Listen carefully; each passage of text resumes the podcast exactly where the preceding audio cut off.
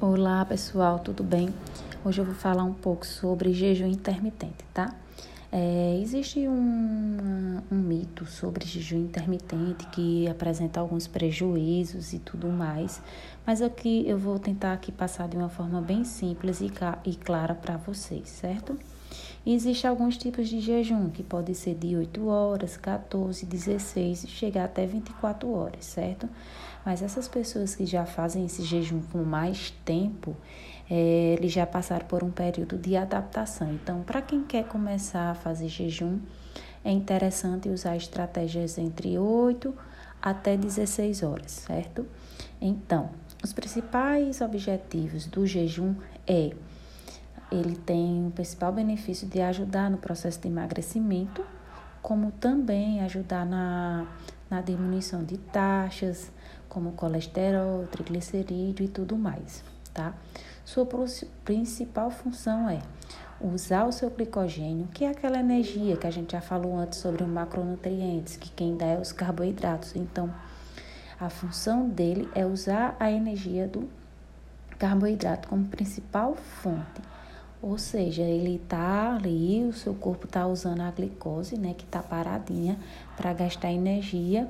Como você fica sem comer, ele vai dar aquela acelerada e vai queimar aquela gordurinha desejada. Vai também melhorar a nossa saúde, como eu falei, ele ajuda na questão do colesterol, triglicerídeo e outros tipos. Ajuda também a gente ter uma vida mais longa e com saúde tá?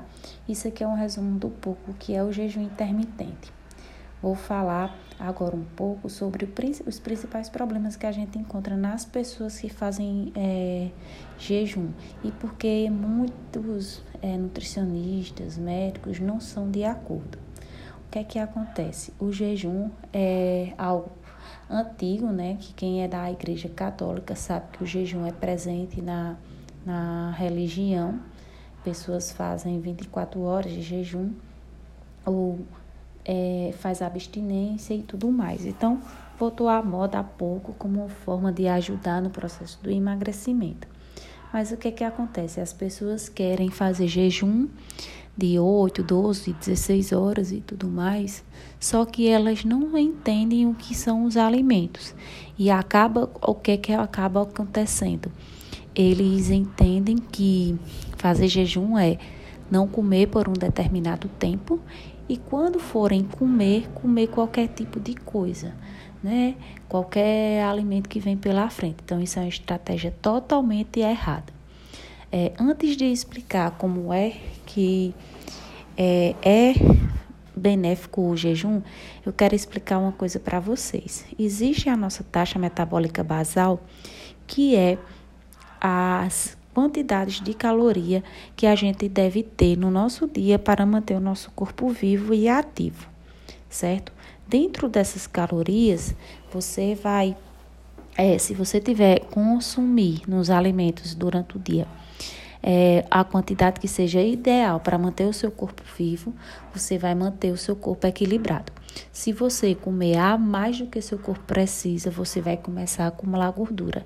E se você comer a menos, você vai ficar uma pessoa desnutrida. Então, se seu objetivo é emagrecer, o que é que tem que fazer? Você tem que diminuir a quantidade de, de calorias diária da sua taxa metabólica basal e aumentar o seu gasto energético, certo? Se você quer aumentar, você vai ter que aumentar o, o, o acúmulo de comida e aumentar também, diminuir o gasto calórico durante o dia, certo?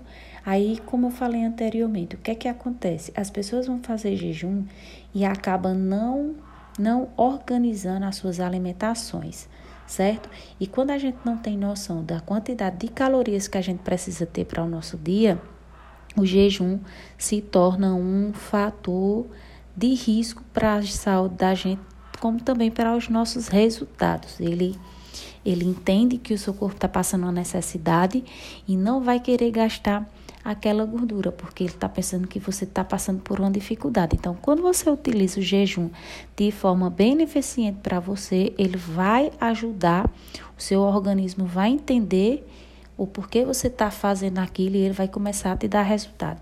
Como eu falei, a gente tem que ter uma quantidade de gordura, ou desculpa, de, é, de gasto energético por dia, a gente tem que absorver uma quantidade de, de, de calorias por dia e tem que gastar outra quantidade. Então, vamos, vamos fazer uma simbologia aqui.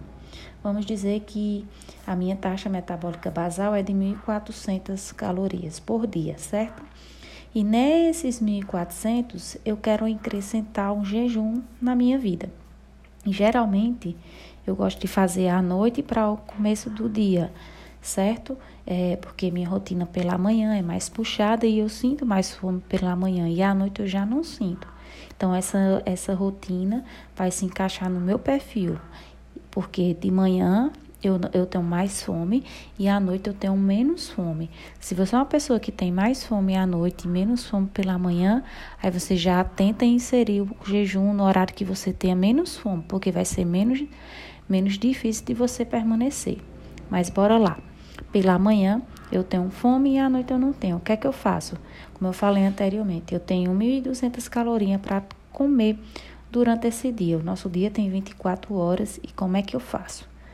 De manhã, que eu acordo às 5 e meia, de manhã, de 5 e meia, eu como de, de 5 e meia da manhã até 7 da noite, eu tenho que dividir nas minhas refeições essas 1.200 calorias, certo? E de 7 horas da noite até 7 horas da manhã do outro dia, eu não como mais nada, porque eu estou fazendo um jejum de 12 horas por dia certo? Então, o que é que eu entendi aí? Que meu corpo, ele não sente mais dificuldade em fazer isso, já é algo natural. Que pela manhã, quando eu acordo, eu já coloco uma alimentação rica em carboidrato, em proteína, que a gente já estudou isso sobre macronutrientes, e consumo as 1.200 calorias nesse, nesse período de 12 horas, que é de 5 e meia da manhã às 7 horas da noite, certo? Como é que eu faço a minha última refeição pós-treino? É, desculpa, antes do jejum. Como eu estou querendo baixar, diminuir gordura, não aumentar, manter o peso que eu tenho, o que é que eu faço? Eu não coloco mais carboidrato. Eu deixo mais rico em proteína e em gordura, porque isso vai, vai ajudar ao meu corpo fazer a real função que é o jejum usar o glicogênio, certo? A energia principal, para que eu faça essa queima de gordura e todos os outros benefícios que o jejum faz, faz parte, tá? Eu espero que vocês tenham conseguido entender, certo? Essa explicação que eu dei aqui rapidão. É, existe, como eu falei, Existem vários tipos de jejuns, horários, certo? Você pode fazer de 14, de 16 até de 24 como também de 8.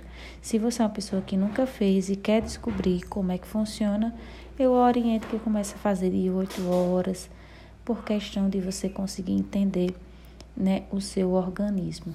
E entender também, primeiro, o que são os alimentos. Não adianta você colocar jejum na sua vida sem você saber o que é um carboidrato, o que é uma proteína e o que é uma gordura, porque quando você não sabe fazer isso e você coloca jejum na sua vida e faz uma refeição antes do seu jejum incorreta e quando você sai do jejum faz outra refeição incorreta, você vai ter muitos prejuízos, como perda de massa, perda na melhora da sua saúde e não vai aguentar por muito tempo, porque você não vai conseguir fazer que o seu resultado seja sustentável.